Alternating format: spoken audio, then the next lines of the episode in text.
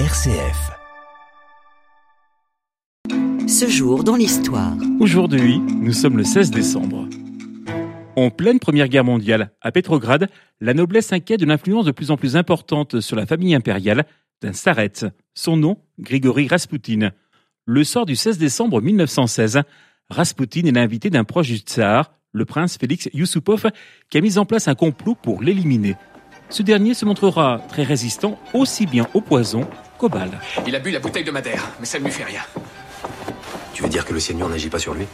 Pourtant, d'après ce que vous dites, il a ingurgité de quoi tuer un troupeau de pisons.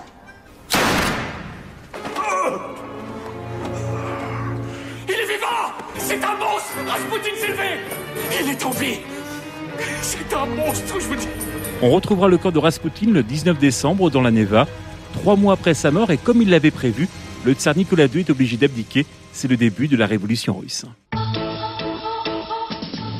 Un nouveau président pour Haïti, Jean-Bertrand Aristide, est élu démocratiquement le 16 décembre 1990. La liesse dans les rues de Port-au-Prince.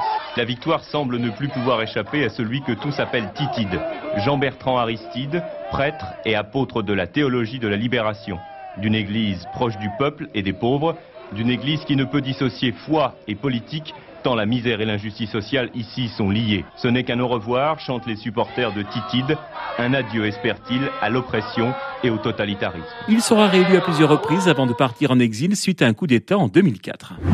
1944, sur le front de l'Ouest, les Allemands lancent le 16 décembre leur dernière force dans une bataille qui se concentre sur la forêt d'Ardennes et le port d'Anvers en Belgique pour en faire un nouveau Dunkerque. L'ultime assaut qui devait, selon les généraux allemands, les mener à la victoire en moins de 50 heures. La première phase de notre offensive a été un succès.